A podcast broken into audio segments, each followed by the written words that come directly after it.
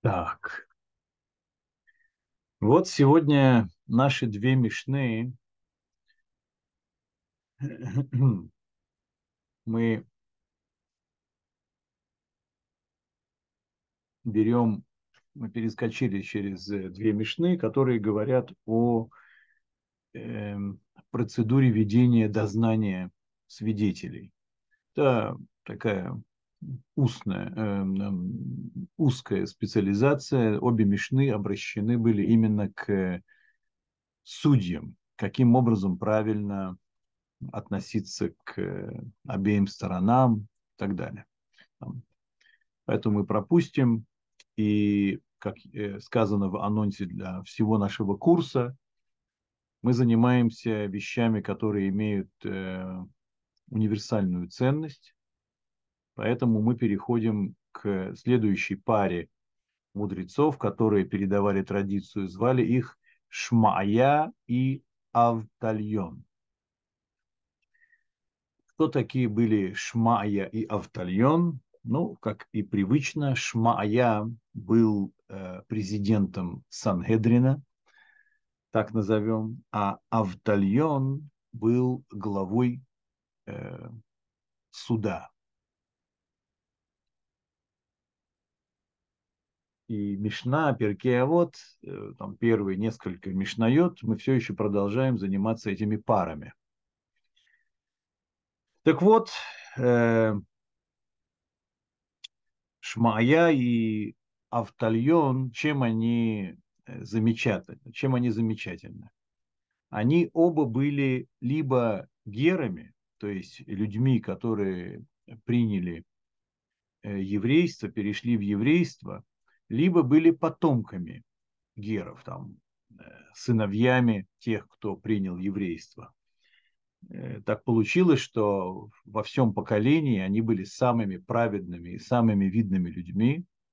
Это очень значимое замечание,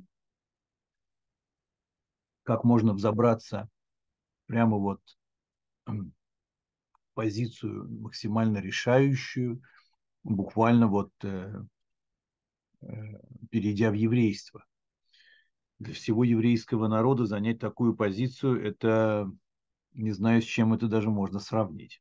Так вот, на самом деле, э, по поводу того, что э, были они, э, что были они герами, то есть принявшими еврейство сами, хоть есть такое мнение, то есть не то, что они были сыновьями принявших э, Гиюр, потому что они тогда в таком случае уже евреи, э, евреи как обычные евреи. Почему есть у этой э, идеи э, возражения? Потому что известно, что э, человеку, человек, который принял Гиюр, ему, в общем-то, не дойти до позиции, в руках которой большая власть. То есть к власти реальной власти, а это реальная власть была у них, не пускают. Однако есть одно но, что если никого равного нет, то тогда да, пускают. То есть при прочих равных это считается неправильным делать а, по разным причинам. Но если нету равных, тогда и их тоже пускают. То есть вероятно, что они были не потомками геров, а самими герами. Ладно. Очень интересно, что Автальон э, это не имя его, а это некое прозвище. Э, это как два слова. Ав-тальон. Что такое ав? Ав это как патрон, отец, ну, э, главный. Тальон это маленькие дети, талья на арамейском языке. Поэтому автальон это человек, который ведает нуждами сирот – он особенно, э, особо бережно относился к сиротам и, соответственно, занимался институтами, которые помогали сиротам жить достойно. Поэтому получил такое название – автальон. И вот давайте сейчас, как у нас принято, сначала посмотрим, насколько соответствует перевод оригиналу. Шмаая и Автальон получили от них. Да, все правильно. что говорил Шмая? Относись с любовью к работе. Эхов эт ха млаха. Люби трудиться. Люби работать. Ну, допустим. Презирай высокое положение. Сна – это рабанут. Да, действительно, сно – это ненавидеть или презирать. рабанут – вообще э, этот текст оставляет неравнодушным работников раввинатов, потому что раввинат называется сегодня именно рабанут. Это место, где э, есть равинский суд, и сидят там знатоки. И они не очень любят эту фразу. Э, да, относись с презрением к рабанут. Но естественно, что рабанут здесь это не институт суда еврейского, а рабанут от слова рав, быть важным, то есть занимать высокое положение. И последнее, не становись известен властям. властям. Ну, здесь по-разному можно перевести. Альтит вода ларашут. Тут скорее э, это буквальный перевод. Не становиться известен. То есть тит вода от слова ладаат, знать. А Э, но здесь можно перевести как э, чтобы не было знакомым тебе положение, в котором ты имеешь связь с властями, да, чтобы не, не стремись к тому, чтобы быть на э, там, хорошем счету у властей, не стремись подмазываться под власти. И вот эти три Э, совета, который дает Шмая, на самом деле они действительно носят универсальный характер. Давайте начнем заниматься этими вещами. Во-первых, по-простому. Что значит относись с любовью к работе? Люби работу.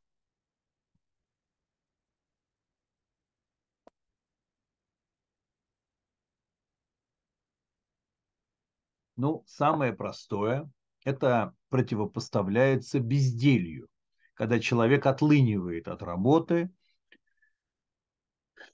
саботирует работу, не хочет участвовать, не хочет вплоть до зарабатывать деньги.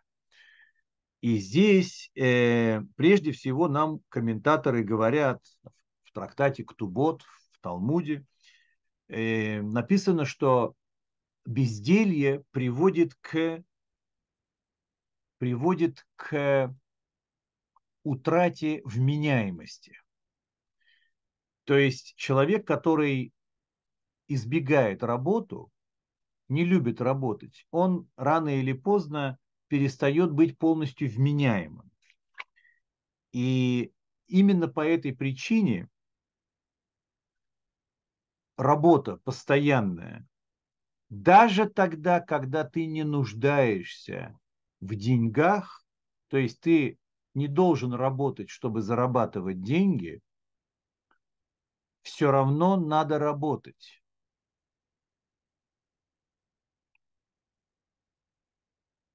Это первое такое замечание интересное. То есть есть некая э, высокая мораль в том, что человек чем-то занимается даже если зарплата не делает ему ни горячо, ни холодно, сам факт работы, он здоров для человека. Есть многие э, цитаты из писаний, где сказано, что человек рожден к труду, человек, который не трудится, он не развивается, тот, кто не развивается, тот стагнирует, а значит, он отдаляется от чего? Отдаляется от того, чтобы достигнуть своего предназначения. Э, есть еще одна причина. Есть еще одна причина. Что если человек отучается от работы, и, например, у него э, по каким-то причинам заканчиваются средства, таких случаев есть очень много, то в конце концов ему будет очень тяжело себя содержать. И есть закон, что э, человек должен сделать все возможное для того, чтобы избежать, стать обузой для общины, например, чтобы его поддерживали своими деньгами, помогали бы ему, давали бы ему цдаку, и чтобы он не дошел до необходимости воровать. То есть, в конце концов, труд, конечно же, увязан довольно толстыми канатами с необходимостью себя содержать. Помимо э, самой высокой ценности труда, это всегда связано и с достойной жизнью. Есть еще одна вещь, очень важная в духовном плане. Во-первых, э, труд, и особенно труд, который заставляет тебя много двигаться, физическая работа какая-то, а, она э, поддерживает в правильном тонусе тело человека. И второе, в духовном плане, когда человек работает, то у него в меньшей степени открыт э, разум его для влияния дурного начала. И особенно подчеркивается здесь работа, которая за, требует затраты физических сил. Как это не странно для нас сегодня звучит. И, между прочим, хочу вам сказать, вот э, мы привычно уходим немножечко в сторону, это очень важно, на мой взгляд. А, мы видим, что уже двое комментаторов говорят нам, что физический труд имеет, имеет много плюсов. Второе – это то, что он э, спасает тебя от дурного начала. Э, физическая усталость, э, занятость, тебе не до разных измышлений, помыслов греховных, фантазий и так далее. Но помимо этого, смотрите, мы живем сегодня в таком мире, в котором люди практически перестали работать физически. Я не говорю о тружениках э, на фабриках, на заводах, о шахтерах э, и так далее, и так далее. Это да, это всегда будет физический труд, пока э, через какое-то время не начнут заменять и такие работы машинами. Вот, но большинство, наверное, из нас не работает физически, вот из тех, кто присутствует здесь. Может быть, какой-то процент тяжело работает, чтобы зарабатывать деньги. А обычно сегодня это э, работа с компьютером, э, работа с э, контрагентами для совершения каких-то сделок. То есть у нас очень мало есть физического труда. И у этого есть очень серьезные последствия. Есть последствия даже в плане отношений между мужчинами и женщинами мы иногда сворачиваем э, в эту степь. Э, может быть, где-то полгода назад я уже говорил эту идею. Если мы берем семью тружеников, там, где муж целый день занят на работе, жена знает, что он на своей смене, и все эти 8-10 часов, что он не дома, она знает, что он физически работает, и когда возвращается домой, ей хочется облегчить ему досуг, сделать ему приятно в том плане, чтобы он сытно и вкусно поел. Она э, освобождает для него помещение, э, она заботится. Есть э, э, появляется очень много мотивации для того, чтобы помочь человеку восстановить силы. Но главное тут, что человек, который физически работает, чтобы принести домой заработок, он намного больше и напрямую связан э, с нуждами семьи. То есть э, человек потеет, человек теряет силу. Для женщины в, во времена прежние это было очень важно. Ведь мы же знаем, что э, именно физический труд – это доказательство того, что ты серьезен. А сегодня, получается, приходит человек, делает вид, что он устал. Хотя от чего он устал? Весь день на работе играл в компьютерные игры, например. Вот он приходит домой. Ну и он меньше устал, чем жена, которая э, работает меньше и занимается домашними делами. Домашние дела э, занимают много времени и сил. А он, понимаешь ли, огурчик такой приходит и требует к себе какого-то особого внимания и расположения. И есть в этом как что-то не состыкуется здесь. Э, нету доказательств того, что он работает, что он делает что-то по-настоящему. А, вы понимаете, да, какая здесь есть? Нету пота, нету крови, нету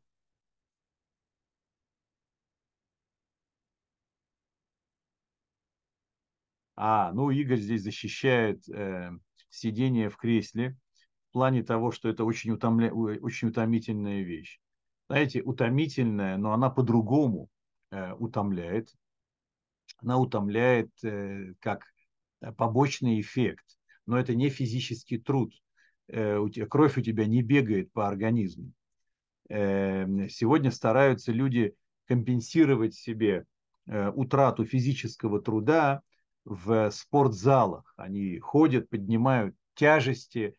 Раньше поднимали тяжести для работы, сейчас поднимают тяжести для сохранения формы и так далее может быть, какая-то компенсация есть, да, но это все равно не забота какая-то, э, когда человек приносит деньги, э, сильно потея в поте лица своего и уставший. Здесь ты устаешь для себя, ты хочешь хорошо выглядеть.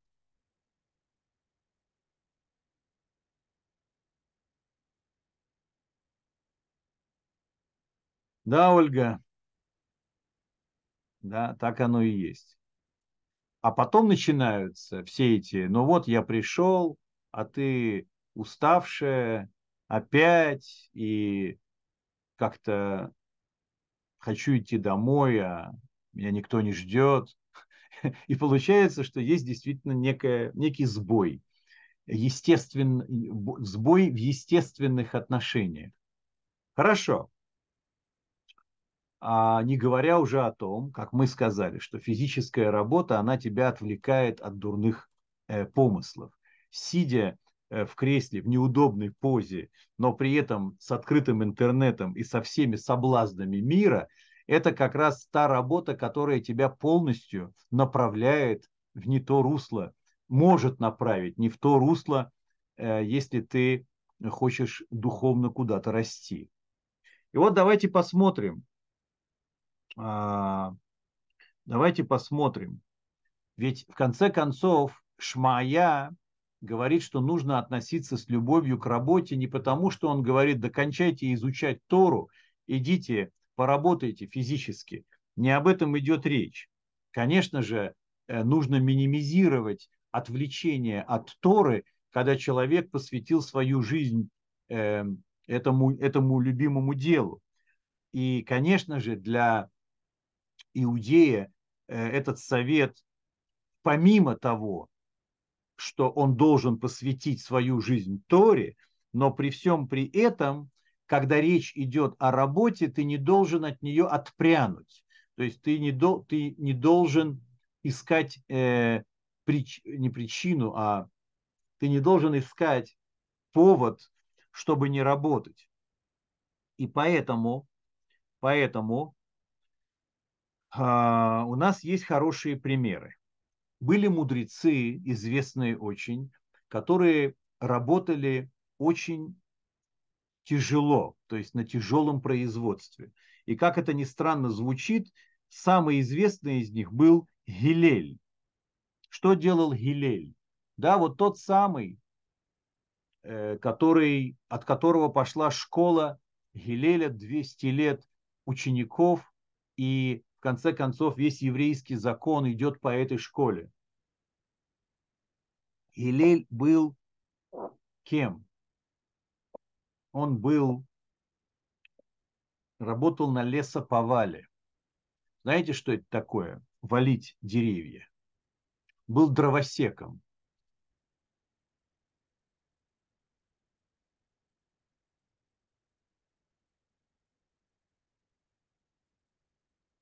Согласен?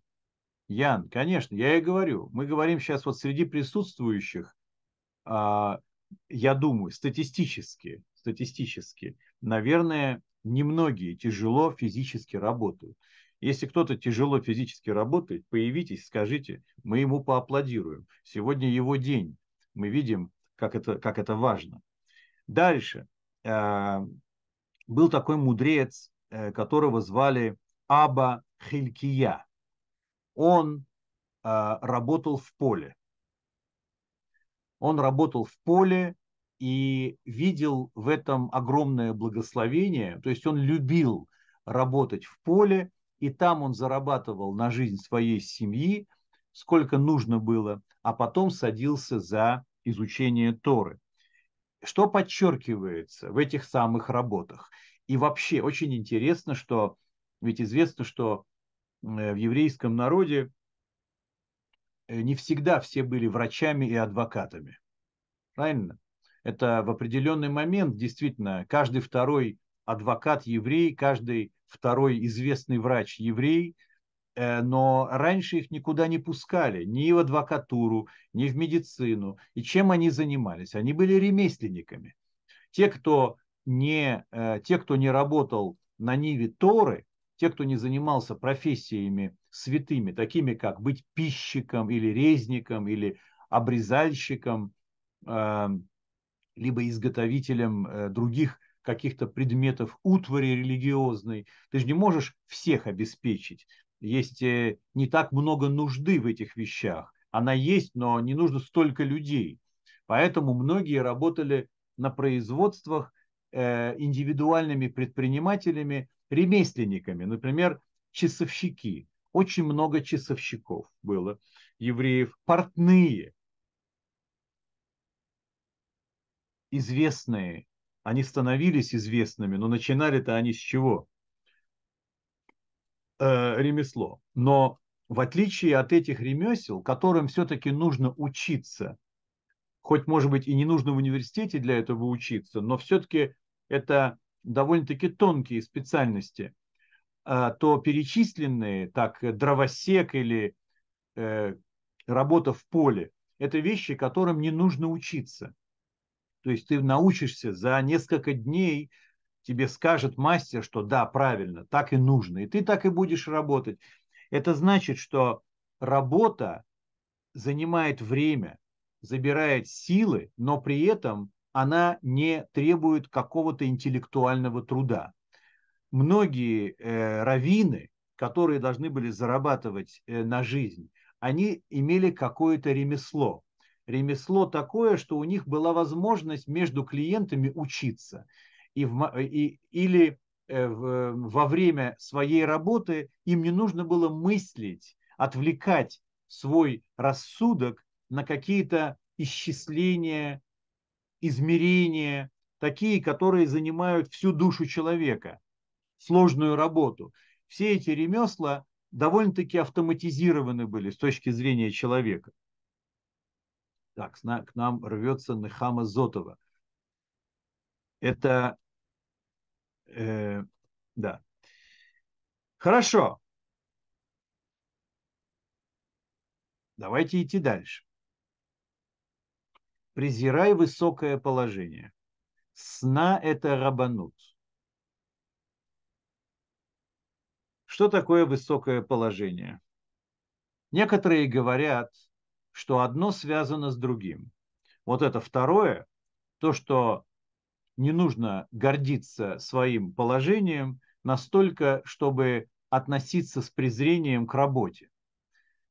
А, да, чтобы стремиться к какой-то там безработному состоянию, когда на тебя работают и так далее. Это действительно связано некоторым образом, но помимо всего, помимо всего,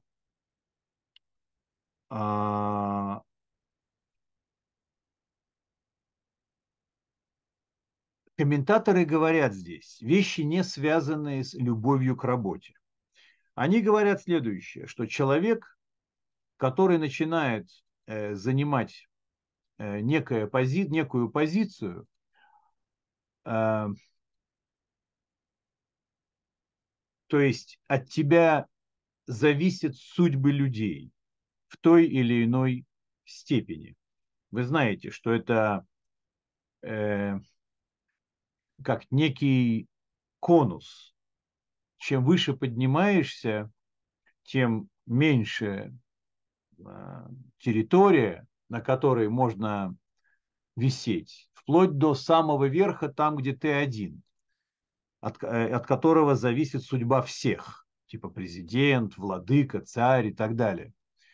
Так вот, э, я скажу только в фигурных скобках такую важную вещь, что есть некая обратная функция. Чем выше твое положение, а это значит, чем больше людей зависит от тебя, личная жизнь людей зависит от тебя, начиная от того, что ты открыл лавочку и у тебя работают там двое, заканчивая корпорацией Apple, э, да, или целой страной руководить, Китаем, например. Так вот, чем выше поднимаешься, тем меньше выбора остается в твоих руках. Звучит очень странно, потому что люди считают это контринтуитивно. Они считают, что как раз когда ты внизу пирамиды находишься, то ты все время в подчинении вышестоящих, и выбор твой сведен к минимуму. А на самом деле, говорят нам мудрецы, не здесь, в другом месте, что чем выше ты забрался и занял высокое положение, тем меньше выбора есть в твоей жизни. Это значит, что то, что все больше и больше играет роль на самом верху, это проведение Творца.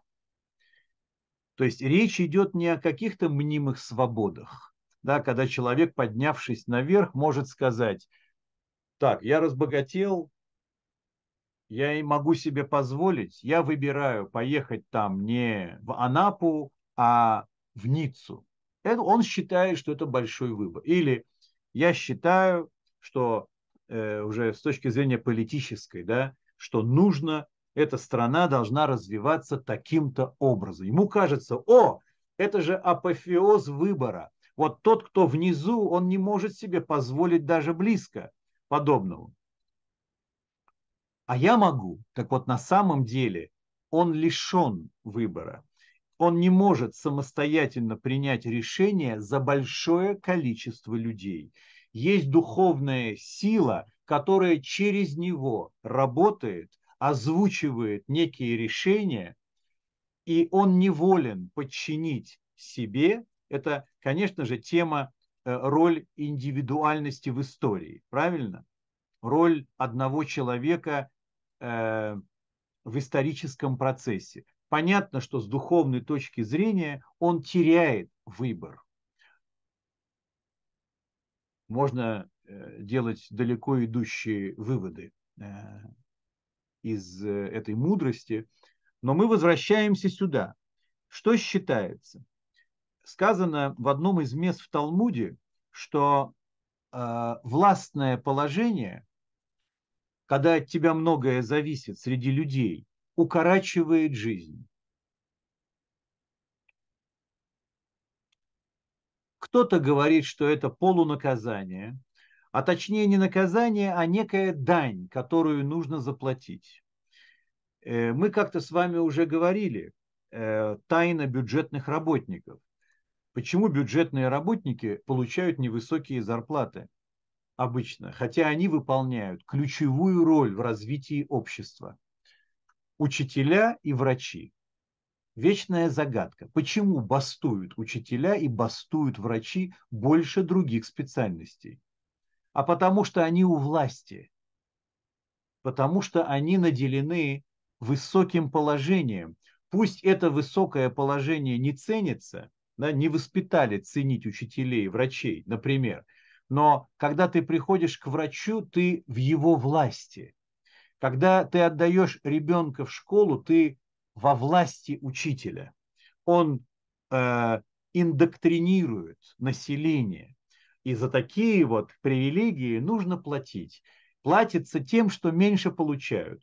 Человек, который стремится наверх, он должен быть готов, что жизнь может довольно-таки укоротиться. А, есть много нехорошего, что происходит наверху. Итак, э, что можно добавить? Можно добавить следующее. Чем выше поднимается человек, тем больше шансов, что он споткнется.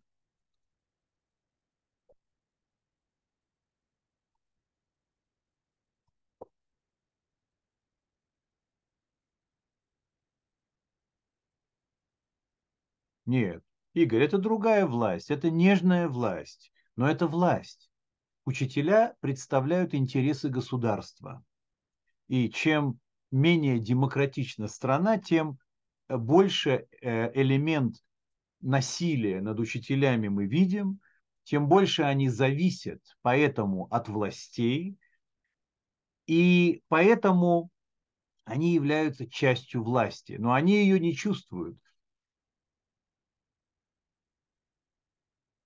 Да, Ольга, правильно. Чем меньше принадлежит себе, конечно. Ты выбираешь по той причине, что любому человеку свойственно возвеличивать свое эго, а возвеличивать эго лучше всего можно путем наверх, потому что там меньше народу, больше кислороду, ты больше будешь дышать, то есть тебя все время тянет наверх, и тебя предупреждают, что не нужно не нужно любить высокое положение. Так вот, смотрите, наверху очень много есть ловушек. А, потому что чем выше поднимаешься, тем больше конкуренции.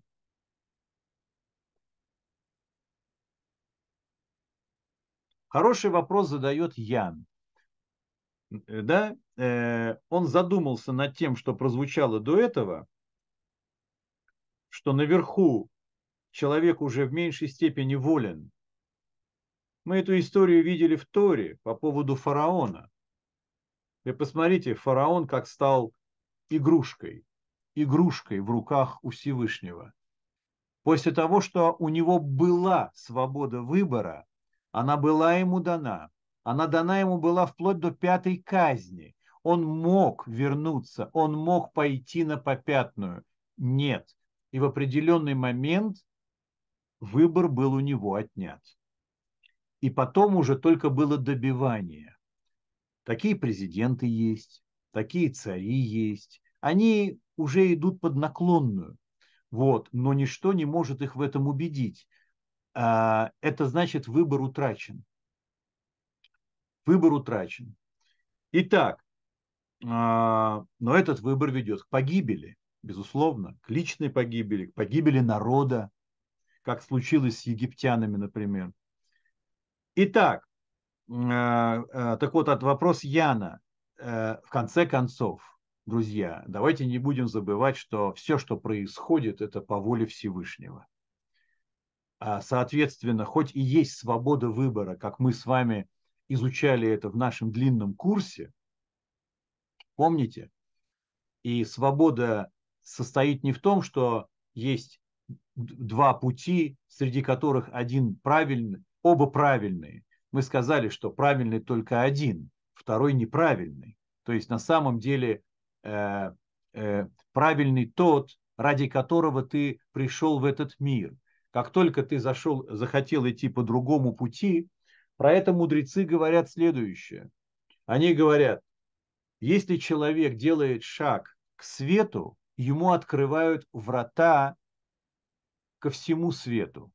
Если выбирает идти в тьму, для него открывают все врата нечисти, которые только есть. То есть потом есть маленький выбор, но после этого выбора тебя уже толкают очень сильно. Надо это помнить. Хоть это сказано было про отношения со Всевышним, как он тебя начинает вести к себе или от себя, в зависимости от твоего одного движения. Это как мегаусилитель. Ты скажешь слово и услышишь целую тираду, громкую, хотя ты ее не говорил, но ты начал. Она мега усиливается, и твоя жизнь, она приобретает направление. Можно свернуть, но чем дальше ушел, тем труднее свернуть, как мы знаем. Ладно, это я не ответил на вопрос Яна, это требует э, помыслить, как правильно на него отвечать. Но пока что давай возвра... давайте возвращаться. Э, дело в том, что у тех, кто попал наверх, есть много врагов. Еще бы, там все такие, как ты. Все хотят толкаться и пробраться за твой счет.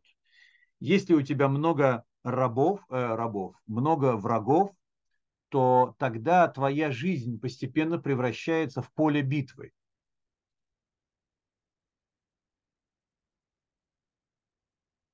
Э, в поле битвы. И иногда приходится идти на неблаговидные поступки. Неблаговидные поступки. Мы знаем, из э, искусства, из фильмов особенно, на что похожа жизнь политика. Человек постепенно начинает утрачивать реальность, он начинает судить обо всем по личным интересам, этика трещит по швам, добавляется э, высказывание ничего личного, и вот это ничего личного, это и есть общий фон высокого положения. А это очень плохо для человека. То есть, э, скажем так, если хотим увидеть политика, который сохранил чистоту помыслов и который стремится куда-то, чтобы действительно спасти народ и так далее, то мы не найдем такого ни одного политика потому что слишком много нужно пройти, слишком сильно нужно испачкаться, чтобы дойти до какой-то очень серьезной позиции. И там по этой причине, например, Любавический Рэбе категорически препятствовал участию в политике хасидов.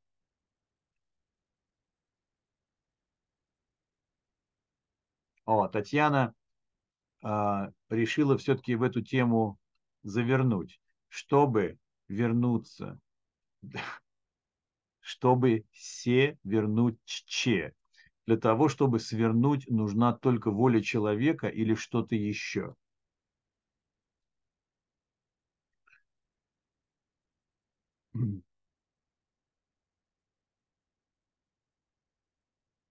Смотрите, там много чего можно сказать. Во-первых, помимо воли есть еще сила воли сила воли у людей э, разная.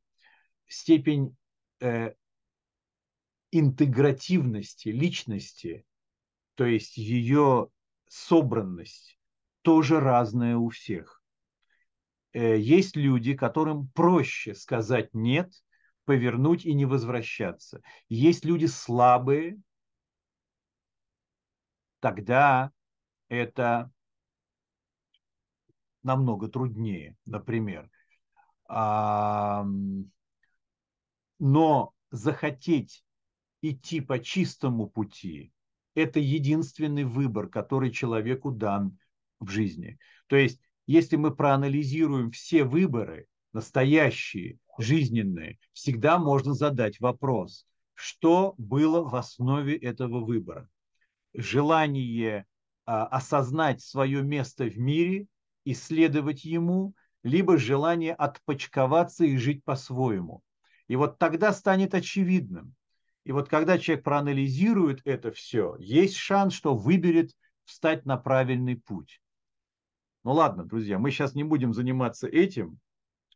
У нас еще одна мешна впереди. Не успеем. Так вот, смотрите, мы еще много раз вернемся к этому. Нас еще ждет такая мешна от э, Раби Акива, на что все предопределено, а выбор дан. Вот там мы займемся выбором, еще попросите остановиться. Поэтому давайте мы э, возвращаемся. Вот вопрос, а как же Давид и Шломо? Ну, друзья, а вы когда-нибудь видели, что Давид участвовал в выборах? Или что Шломо давал взятки, чтобы стать царем? Да вы что? Там какие-то что, клановые интересы, что ли, были? Нет, друзья, мы же знаем, как Давид стал царем, и мы знаем, что Шломо – это сын Давида. Извините, все очень легитимно по тем временам. Там нету никаких этих. Это не политик в том плане, в котором я сейчас говорил. Современная политика, она, она безнадежна. А э, лидер еврейского народа, ходящий под Всевышним, Давид, э, или Шломо, а, о чем речь? Конечно, тут печать Всевышнего. Всевышний говорит потомок Давида, э, э, избавитель, Машиах, тот, который приведет к новой эпохе для человечества, потому что Давид такой.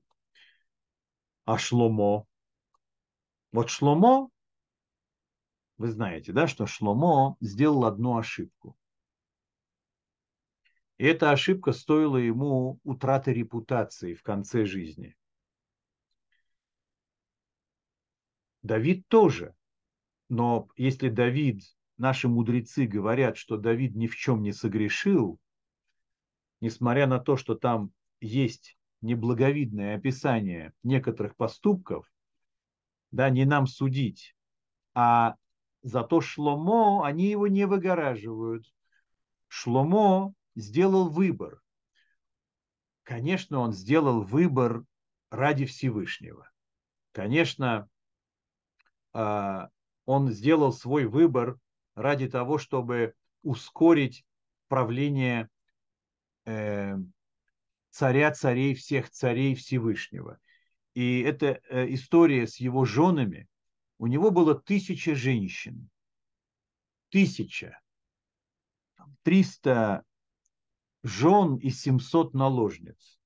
Или наоборот, я хоть каждый раз говорю себе, сейчас запомню, все равно не могу вспомнить. Наверное, 300 жен и 700 наложниц. Тысячи жен. Ну, во-первых, в Торе сказано, что больше 18 жен нельзя иметь царю. Но не в этом проблема была. В этом тоже, конечно. Но почему Шлому это сделал? Ведь он же воспользовался ситуации, когда его имя было именем нарицательным для высшей мудрости во всем мире.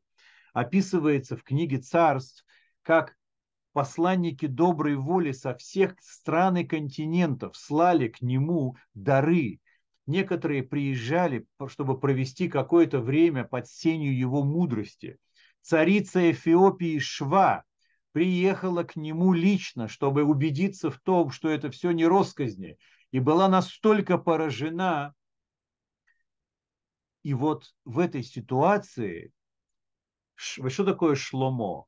Это царь мира. Шломо, хоть его имя такое было до того, как он стал царем, но ничего случайного нет. Шломо от слова шалом. Это когда мир во всем мире. И он хотел через женщин, дочерей монархов, дочерей самых знатных людей того времени, чтобы они переходили в еврейскую веру и таким образом стянуть весь мир к святой земле. То есть в духовном плане сделать ну, невозможное. Вроде бы, ну как бы дочь это плод народа какого-то, правильно? И вот она становится его женой. Для этого необходимо пройти гиюр, стать еврейкой и таким образом приобщить весь мир к истине. Но это не получилось, друзья. Это не получилось, потому что все пошло не по плану. Все произошло наоборот. Очень много этих женщин, они остались верны своим идолам. И в конце концов они его свели с ума все. и в конце дней он уже в полу таком вменяемом состоянии, э, он был неравнодушен уже к идолам. То есть вместо того, чтобы сделать, как хотел, получилось наоборот. А, все-таки 700 жен, да, вы проверили, Ольга, спасибо. Это не так важно. В конце концов, я не думаю, что он, э, что он был с ними в этом количестве. Это невозможно. А, но а, статус они получили как жены или наложницы. Итак,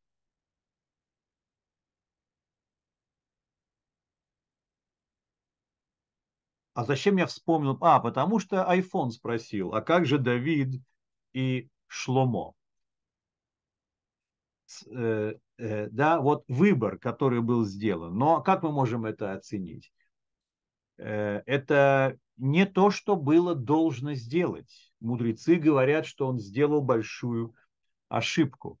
Но это не связано с политиканством. Просто он стоял на пирамиде мира и так ярко там светит, что он ослеп просто. Он просто не мог посчитать все. То есть мудрец мудрецом, мудрейший из людей, но не шахматный компьютер все-таки.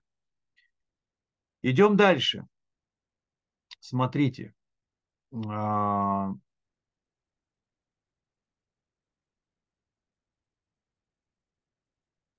так, сегодня мы очень... А, окей, Василий Шутов. Да это прозвучало даже любопытно. Я сам сказал, iPhone говорит, и при этом я забыл, что это iPhone. Итак, Василий, очень приятно. Э, третья фраза, которую говорит нам Шмая, не становись известен властям.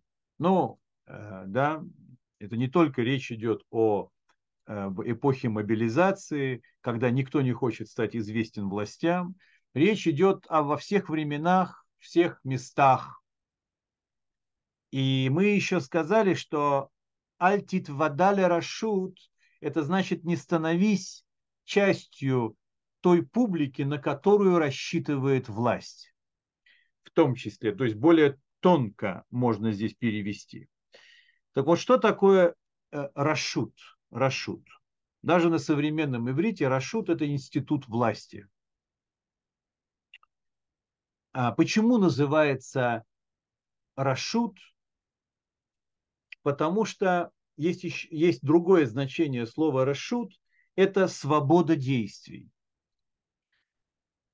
Вот, например, в, в фигурном катании у нас есть обязательная программа и вольная программа. Невольная, то есть произвольная.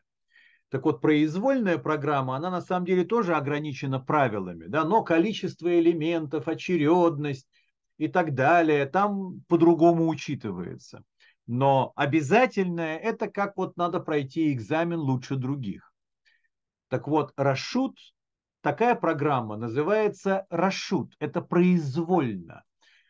Почему э, отождествляется понятие произвольности и власти?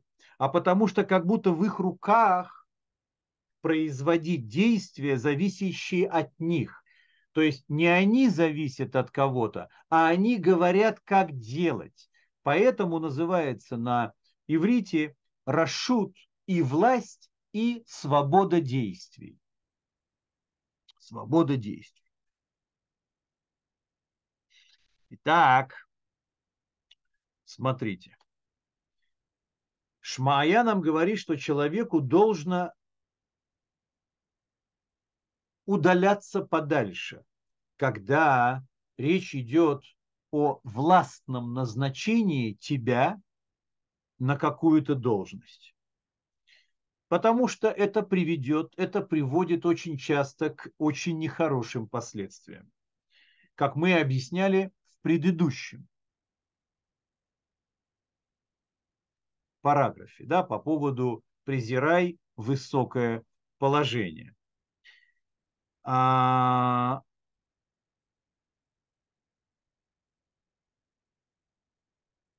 Но так как это очень похоже одно на другое, в такой трактовке.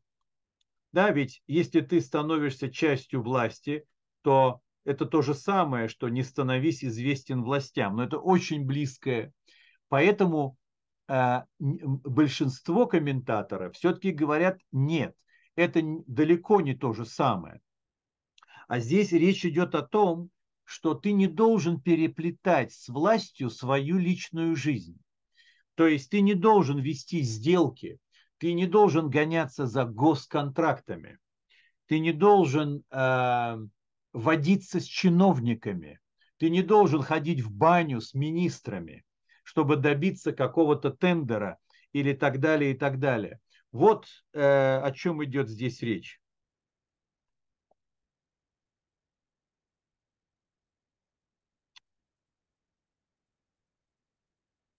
ну, я так расширил, да, в те времена не шла речь про какие-то тендеры, госконтракты и так далее, но это очень похожая вещь. Не надо дружить с ними, ведь в конце концов все мы знаем цену этой дружбы. Да, особенно если это не друг э, из спортивной секции с детства, а это просто друг, который общие интересы по бизнесу. Э, все знают цену этих отношений, и все знают, с какой скоростью люди разбегаются, как что-то случается. Так вот, а, дело в том, что связь с чиновниками, связь с властями, она может привести человека к греху. Э, дело в том, что для того, чтобы понравиться высокому чиновнику, человек перестает остерегаться нехорошего поведения. Он начинает кичиться своими способностями сделать что-то, что другие не могут сделать. Ему важно быть на хорошем счету. А знаете, что это быть на хорошем счету у власти имущих? Скажем так, наемник, наемный убийца это лишь самая высокая степень подчинения. Они очень на хорошем счету. Но все ниже ступени, конечно же, не дай бог, наемный убийца, но если а, ты выполняешь какую-то работу, хоть и не такую страшную, но совершенно аморальную, то постепенно человек весь таким становится. То есть дружба с такими людьми может тебя подтолкнуть к этим вещам. Так вот, например, мы видим, чтобы не быть голословным, приводится нам пример э, из книги Шмуэль Алев, из первой книги Шмуэль. Там речь идет про одного еврея, э, который был советником царя Шауля. Советник царя Шауля, друзья, это советник первого царя Израиля, как мы знаем. Для того, чтобы понравиться ему, он слил, как принято говорить, информацию, где прячется Давид. Ведь был период, когда Шауль преследовал Давида, хотел его убить, потому что он изревновался любовью народа к Давиду. Он не хотел допустить, а ведь после того, что Давид победил Голиафа в неравном бою, его паранойя начала зашкаливать, и он во всем видел, что его хотят сместить. И он начал преследовать Давида. Но сказано там в, в Писании, что у него действительно испортился дух, то есть злой дух в него проник например, Давид сидит, играет перед ним на лире своей, а вдруг тот берет копье и в него кидает. То есть он даже не мог успокоиться от чудесной музыки Давида. Он ненавидел не то что его, а эту ситуацию. Хотел уничтожить причину своей паранойи. Так вот, этот самый человек, он слил информацию Шаулю, что его прячут коины города Нов это, между прочим, город, там, где какое-то время была скиния Завета, до того, как она перешла в Иерусалим во времена Давида и Соломона. Так вот, так все, э, что сказал Шауль? Шауль дал распоряжение уничтожить целый город. Ну, то есть уничтожить всех коинов, которые там жили. За что? За то, что прятали там Давида. Тот знал, к чему это приведет. Что он хотел, как бы? Он хотел выслужиться. Вот эта тенденция выслуживаться, вот что очень опасно. Стирает все границы морали. А, есть э, еще одно объяснение, потому что во второй части Перкей вот в третьей Мишне, мы еще с вами встретимся с таким же предостережением, что не становись, не веди знакомство с властями, а там написано черным по белому. Почему? Потому что они тебя приближают к себе, когда им это требуется. Они выглядят любящими тебя, когда от тебя есть польза, но когда тебе понадобится, никогда рядом не окажутся. Э, ну, то есть подчеркивается изменчивая природа власть держащих там. Еще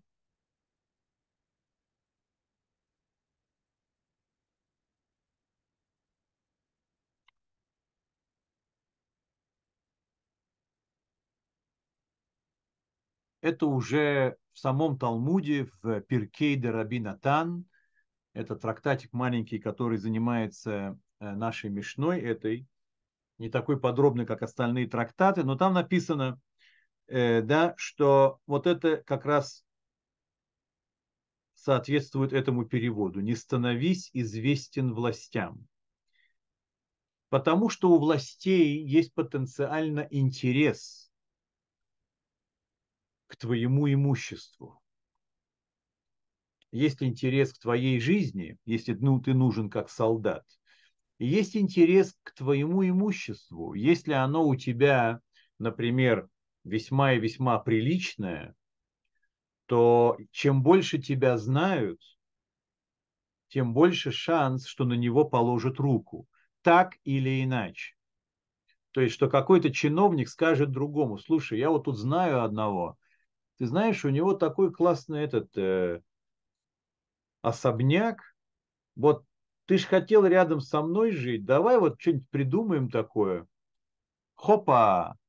И придут с обыском, подкинут что-нибудь, арестуют и отберут особняк. Конечно, об этом особняке могут узнать и не потому, что ты напрашивался к ним в друзья, но если ты уже крутишься везде, то шансы твои растут, что с тобой поступят нехорошо.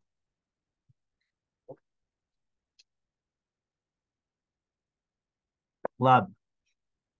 Надеюсь, что больше вопросов нет на эту мишну. Давайте посмотрим, успеем ли мы второе.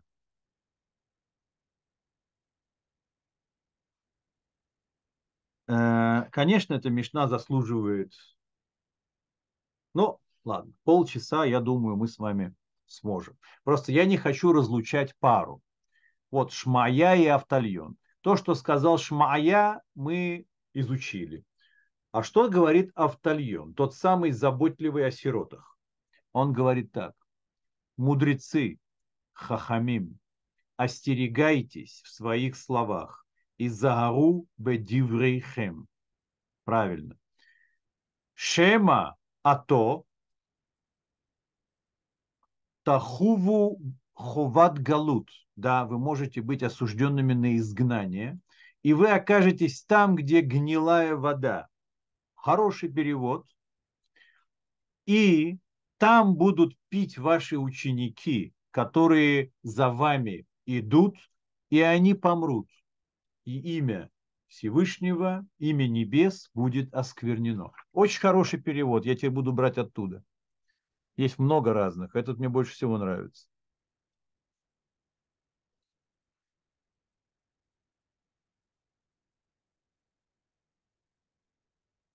Игорь, вы знаете, э, это феномен страховки.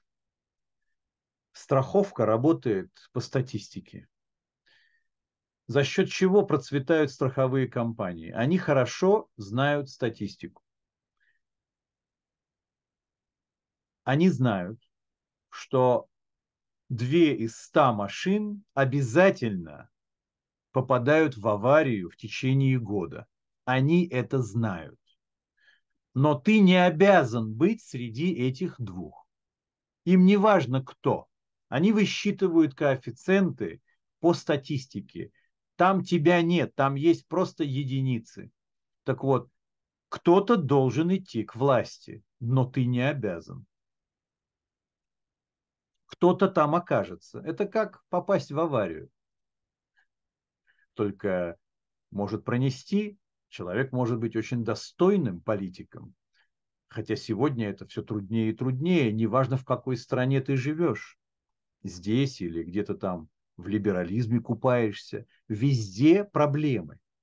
Так вот, кто-то должен быть у власти, да, кто-то должен. Дело в том, что ведь э, политическая система такая сложнейшая во всем мире, она возникла прежде всего по причине, что туда тянет людей. То есть, да, то есть люди Э, в государством оказались в государстве по мере утраты абсолютной монархии. Ведь когда были абсолютные монархии, то тогда города были не заселены людьми практически. То есть там и жили знать в основном, а 70-80% людей жили не в городе. Большинство были простыми тружениками. Потом началась буржуазная эпоха, 19 век, нет, уже с 18 века все хлынули в города. В 19 веке уже было половина людей в городах, а к началу 20-го уже 80% людей живут в городах. А сегодня, может, еще больше. Так вот, э, люди, то есть эти, это события, которые определили политическую структуру такой, какая она есть. Как только трон царя э, опустошен, возникает политическая система со всеми партиями, конкуренциями и так далее, и так далее. Но люди хотят этого. Это считается социально признанной лестницей. Почему это считается социально признанной лестницей? Потому что так устроен человек, он хочет подниматься. Ладно, кто-то, да, должен быть у власти, согласен. Знаете, я больше скажу, кто-то должен быть убийцей. Но никто при этом не обязан. Но не может такого быть, чтобы не было убийц. Потому что по разным причинам, будь то патологические причины, будь то причины социальные, людей приводит к этому. Эм, биосоциопсихологические причины. Кто-то должен убивать, кто-то должен стать жертвой. Да, это статистика. А, то же самое, кто-то должен быть у власти. Ладно. Э,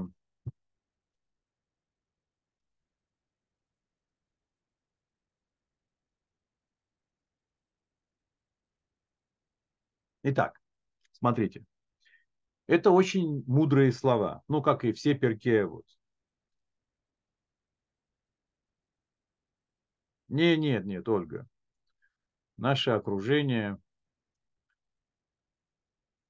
Э, нет, это не про это сейчас здесь будет. А вот что, про что здесь будет.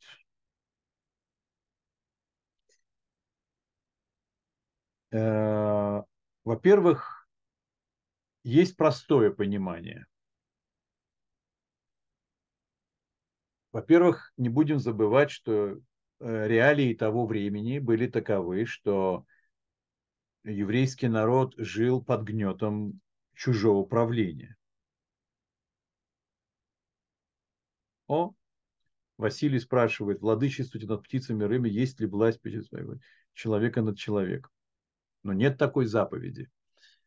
Видите, правильно Василий вспомнил. Хорошо, молодец.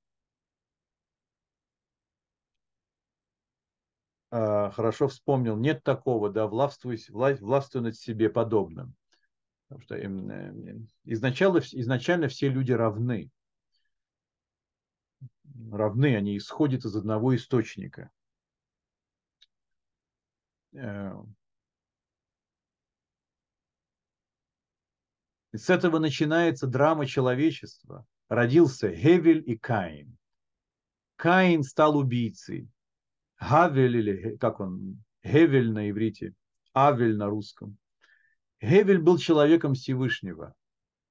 Рассказывается в Мидраше, что просто Каин не оставил места в этом мире для Хевеля. Его приношение э, было от овощей. Да, приношение Хевеля было как в храме, от овец, от лучшего, что было в стаде. А приношение Каина от лучшего, что есть в земле. То есть он боролся за владычество над землей. И нету рядом с ним места. То есть первый властный, первая власть, видите, была между двумя братьями. Я больше имею право на этот мир, чем ты. Я не буду ориентироваться на то, что Всевышний думает по этому поводу. Сам думай вот теперь на небесах, пожалуйста. Я не буду так жить. Мой мир. И потом это было. Все время он получил проклятие Каина. И до сих пор оно давлеет над человечеством. Как бы то ни было, э, мы поэтому и учим, Василий, как раз в этой Мишне, что не надо стремиться к высокому положению, а значит, что это не прописано в Торе, что нужно стремиться иметь власть над другим человеком. Хочешь иметь власть над другим человеком? Пожалуйста, сделай себя другим человеком. Скажи себе, я хочу стать другим. Каждый человек может захотеть стать другим. Мы, мы никто не идеальны. Вот я хочу совершенствовать себя. Это значит сделать из себя другого. Я хочу другого. Работай над собой. Хочешь властвовать над людьми, вот у тебя есть один. Ты в нем, ты в нем живешь. И вот когда ты сможешь сделать это с собой, во-первых, пока что ты оставишь в покое остальных людей. Да, тебе будет не, тебе будет не до этого. А потом, когда ты сможешь это сделать, так тебе сами люди подойдут и скажут, слушай, ну, хорош ты, хорош. Как же тебе удалось стать другим? Если ты можешь сделать себя другим, мы доверяем тебе, чтобы ты сделал нас другими. Вот что скажут тебе люди. Так они приходят к праведникам и просят их изменить. Вот это власть, только это власть от Всевышнего. Это должная цель меняться. И тогда это не называется властью настоящей, а моральной. Поэтому Фредди спрашивает, может ли власть быть вообще моральной? Конечно, может. Царь Машиах придет скоро, и тогда мы все узнаем, что такое праведная власть. Царь Давид, ну и его потомок. Это апофеоз. Нет, была еще. Был Мелех Искиягу. Несколько царей было праведных в еврейском народе. Возможно ли праведное царство Людовика XIV? Нет, невозможно. 15-го невозможно. 16-го тоже не думаю. 17-го не знаю, был ли такой. Короче, это невозможно, потому что ориентир быть наверху пирамиды, купаться в блаженстве, вседозволенности, ни в чем себя не ограничивать, то есть выбрать себе нишу в этом мире, где все тебя лелеют, как маленького ребенка, то есть добраться до полной свободы во взрослом состоянии, быть как в яслях, но при этом быть детиной, сидящим на троне. Вот это мораль абсолютной монархии обычной. Мораль Давида – это предоставить этот мир Всевышнему. Это царство, которое хочет Всевышний. Вот оно морально. Если другие ценности начинают идти в оборот, которые против Торы, тогда она не может быть моральной. У нас нет сегодня моральной власти нигде. Там та или иная степень искажения. Итак, я вижу, что у нас уменьшается время, а мы еще даже почти не начали говорить по поводу этих учеников. Давайте, сегодня я очень много отвлекаюсь на ваши, хоть и ценные, но замечания.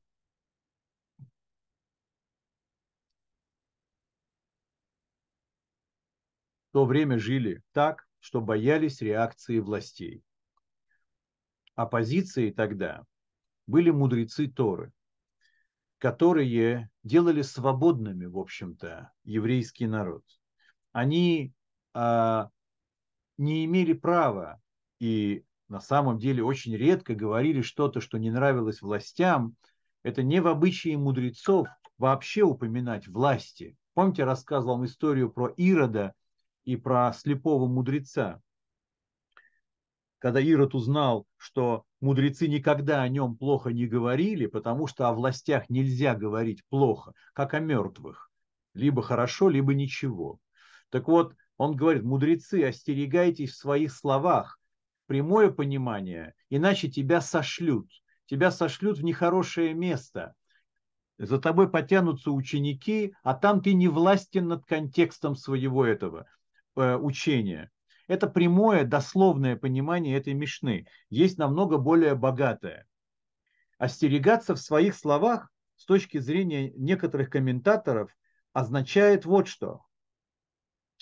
А, когда ты формулируешь учение Торы, остерегайся, чтобы в твоих словах не было зацепки понять это превратно. Вот что это значит. Не дай шанс а, ученику взять из твоих слов неоднозначность. Потому что там, где есть неоднозначность, там начинают питаться теневые структуры Вселенной. Там, где неоднозначно, значит серые тона. Там, где серые тона, человеческое сознание один серый тон превратит в сто оттенков серого. И тогда уже это будет не истина, а истина разбавленная. Она будет неоднозначная. А это дорога к неправильной трактовке учения. И получается, что ответственность мудрецов перед учениками настолько велика, что за своими словами нужно следить как за, зеницей ока. Вот.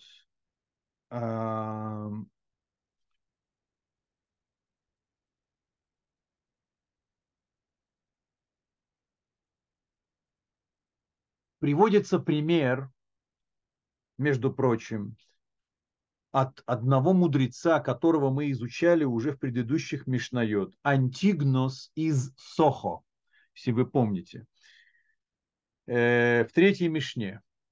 Там э, история такая была,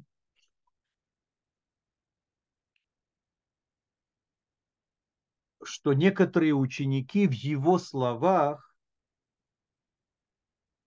умудрились услышать, что нет награды и наказания за деяния людей. Он сформулировал эту вещь таким образом, да, что они поняли это так. Вы знаете, почему так может понять человек? По двум причинам.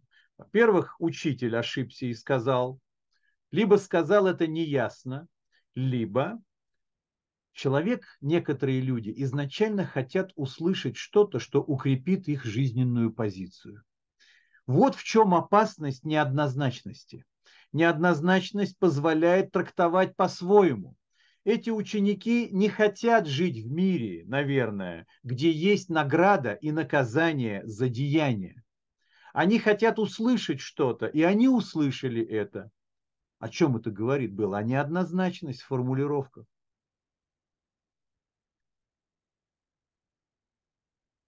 Итак,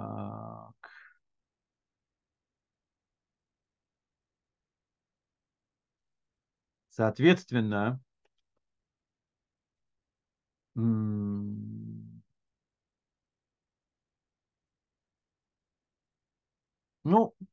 да, сказали довольно много.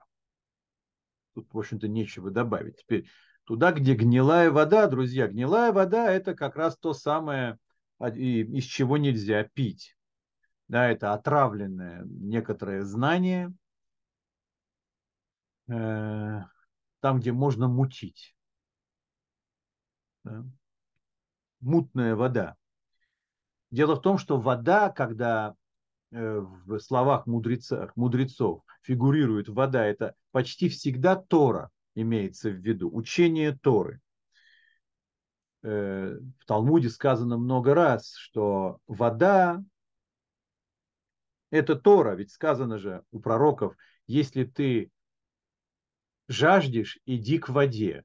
Но понятно, что не нужно быть пророком для того, чтобы жаждущему попить человеку говорили «иди к воде». Это вряд ли мы ожидаем. Это не мудрость, это непонятно что. Поэтому там речь, конечно же, идет о Торе.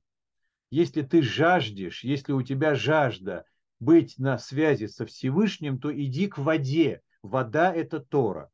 Так вот, ты можешь ненароком привести к водопою, своих учеников, где вода мутная, там, где можно напиться и отравиться.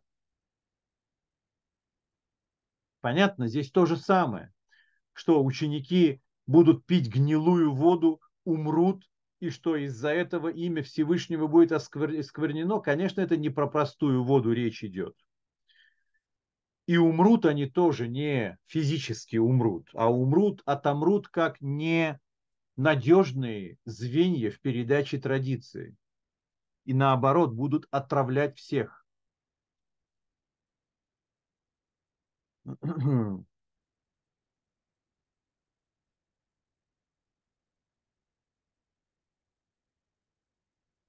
Вы знаете, что такое имя Всевышнего будет осквернено? Во-первых, это результат – на этом заканчивается предупреждение. Если результат таков, то все это является причиной.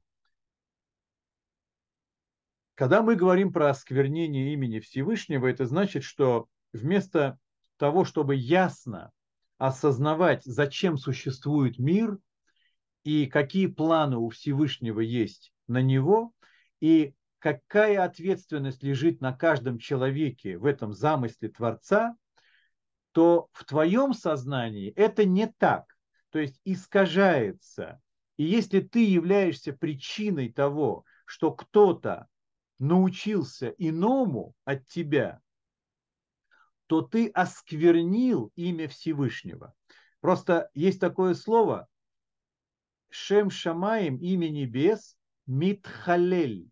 Митхалель, вообще халаль, не путать с халяль, а, халаль на святом языке означает пустота. Пустота, отверстие, ничем не заполненное. Вот, например, погибший солдат в армии обороны Израиля называется халяль. Почему? Потому что его место нельзя восполнить. Это как зияющая дыра в бесконечность. Халяль. Когда мы говорим про э, имя, имя Всевышнего Митхалель, оно как будто бы вместо того, чтобы наполнять мир, оно становится ненаполненным, оно пустует. Оно ни о чем в этом мире. И поэтому такое жесткое замечание. А, а значит, что просит Автальон, мудрецы, представьте себе, кем надо быть, чтобы иметь право давать советы мудрецам. Хахамим. Будьте осторожны в словах. А, так вот, потому что вот оказывается, кто сеет смуту. Если представить себе гипотетически, что мудрецы все на подбор 100% транслируют истину в этот мир, то неоткуда взяться неоднозначности. А значит, что в мире нет места для того, чтобы возникли какие-то учения, уводящие в сторону, учения не монотеистического характера или монотеистические, но тоже уводящие от Торы, от желания Всевышнего. И это значит, что есть мудрецы, которые позаботились в кавычках о том, чтобы это произошло. Вообще, вот, кстати, я очень рекомендую эту книгу. Вот напишите, кто ее уже читал. Я ее прочитал два раза. Она небольшая, называется «Раби беседуют с Иисусом». Есть такая книга. Ее написал один профессор и раввин в Америке. Она построена очень изящно. Он выступает в качестве еврейского юноши, который живет в эпоху проповедей Иисуса, то есть две тысячи с небольшим лет назад. И вот он ставит себя на место юноши, который слышит проповеди. И он приводит в этой книге сами проповеди, то есть он воспринимает их как еврей того времени мог бы это воспринимать. И он уже сейчас, живущий 2000 лет спустя, он объясняет, какая разница колоссальная есть между человеком традиции еврейского народа и э, новым учением, которое тогда набирало обороты. И вот он ведет с ним диалоги, он задает ему вопрос, а я вот так правильно я понял, что ты это... А как же тогда это согласуется с тем, что меня учит мой учитель? Да, что мы знаем от Моисея. Ведь разве это не перечеркивает то, чем еврейский народ живет до сих пор? То есть разве это... И там очень интересно. И там он э, выводит три пласта смыслов, в которых не пересекаются два этих учения. Учение Торы и учение христианское. Вы знаете, эта книга, она отличается тем, что она не полемична по своей сути. Он не спорит ни с кем. Он не доказывает правоту. Он очень вежливо и с любовью относится ко всем людям, которые читают эту книгу. И даже уважение в беседе с Иисусом там, оно подчеркнутое. Там нету никаких наездов, никаких безапелляционных заявлений. И эту книгу рекомендовал Папа Римский всем христианам-католикам. Знаете почему? А потому что он доказывает в этой книге, что нет связи между христианством и Торой. Вы скажете, но если он доказывает это, то как же Папа Римский может рекомендовать? Весь смысл христианского учения, вся легитимация в том, что она черпает из Торы. Правильно? Как же тогда можно рекомендовать такую книгу? Очень просто. Он говорит так. Зачем нужно стремиться связывать себя с традицией, с которой невозможно связать это учение. Это приводит к иррациональной вере. Она не может быть основана на Торе.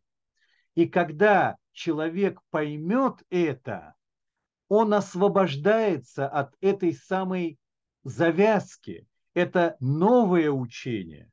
Оно навеяно, навеяно, но оно новое, и оно самодостаточное, оно учит своим каким-то религиозным принципам. Но не надо связываться. Это для христиан же будет намного полезней. Знать, что это отдельное учение. Вы скажете, что-то очень странно. Как Папа Римский мог порекомендовать? А вы почитайте эту книгу. Я почему о ней вспомнил? А потому что там идет разбор разбор не разбор по существу. Называется «Раби беседуют с Иисусом».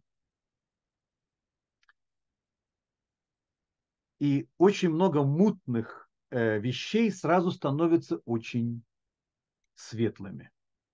И она никого не обижает, но только радикалов и фанатов она может обидеть. А те, которые истину ищут, они аж, фу, наконец-то, это свобода, наконец-то нас освободили. Ладно.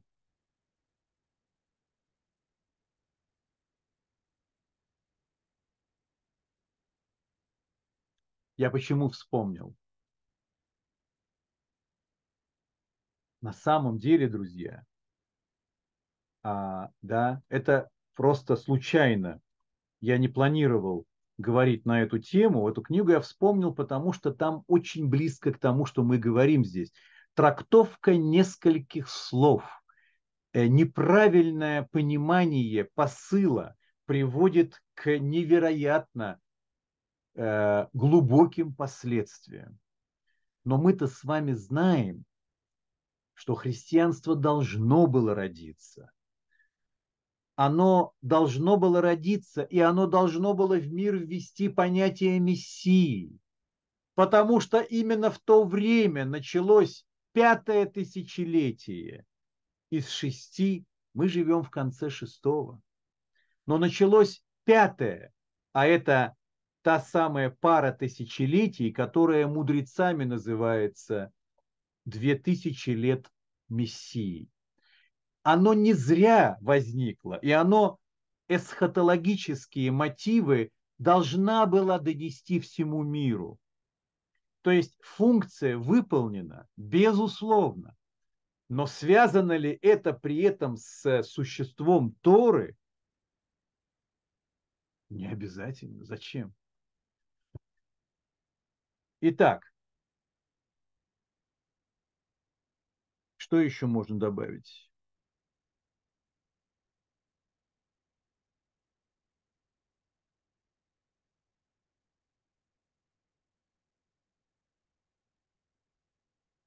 Когда множатся разные версии духовных учений, причиной этому является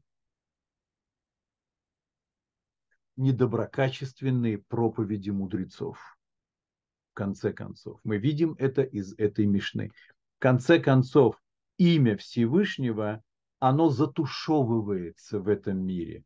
Возникает альтернативы, которые уводят в сторону может быть, они имеют смысл. Понимаете, такие учения глобальные, христианство, ислам, это же больше половины человечества в это верит, во все искренне. Кто-то меньше, кто-то больше, кто-то соблюдает, кто-то не соблюдает. Понятно, что Всевышний ввел эти два учения в свой мир. Это те пути, по которым заходят важнейшие постулаты истинной веры – единство Всевышнего, как, например, в исламе оно, и эсхатология, мессия, христианство. Это вещи, которые нужно, чтобы были во всем мире. И они взяты из Торы, но это не Тора. На сегодня хватит, друзья. Я думаю.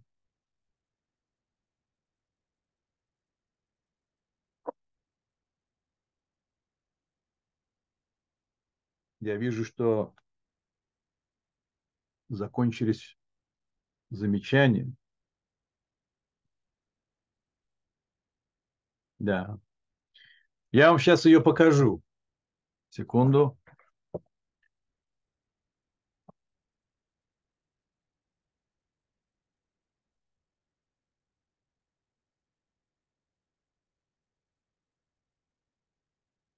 Вот она.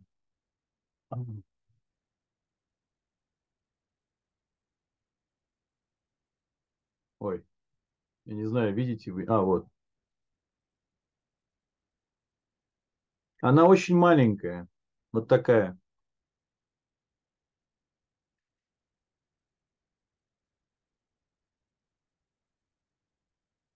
Ньюсны. Она дешевая, она стоит рублей 350, и она есть э, в этом, в Озоне, в Лабиринте, где угодно.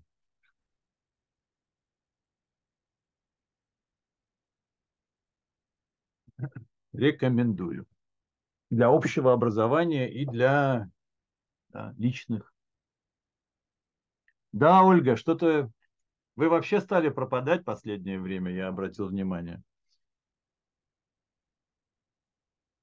Но я рад, что вы пришли.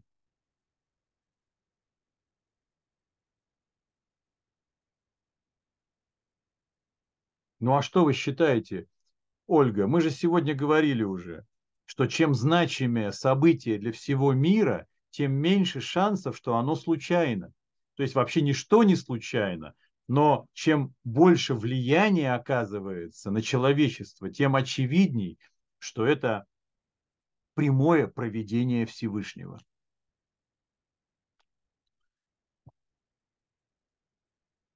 О чем речь вообще?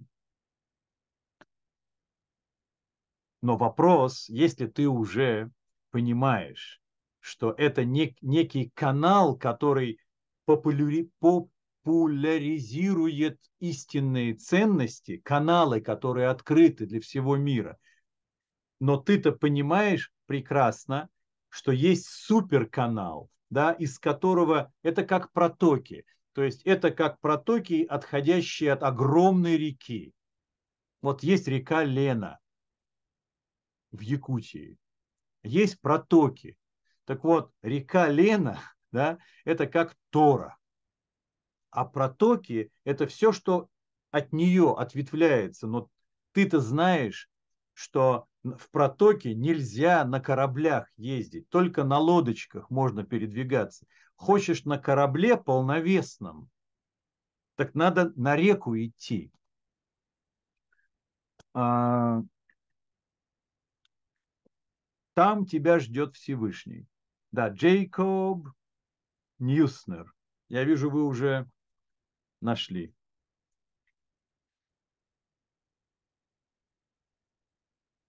Отлично. Надо же, я раньше вам никогда о ней не говорил.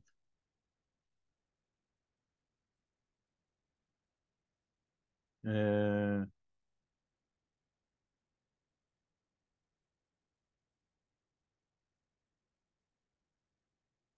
А, ну вот, видите. Цитата из э, Папы Римского Бенедикта XVI, недавно который был она должна побудить особенно христиан продумать контраст между Моисеем и Иисусом. Так откликнулся кардинал Йосеф Ранцингер, ну то есть папа римский Бенедикт, на эту книгу. А, тут больше. Он говорит, безусловно, самая важная книга для еврейско-христианского диалога за прошлое десятилетие.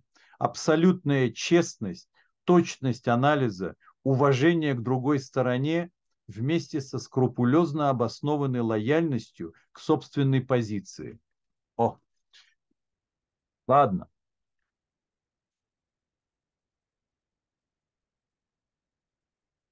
Александр.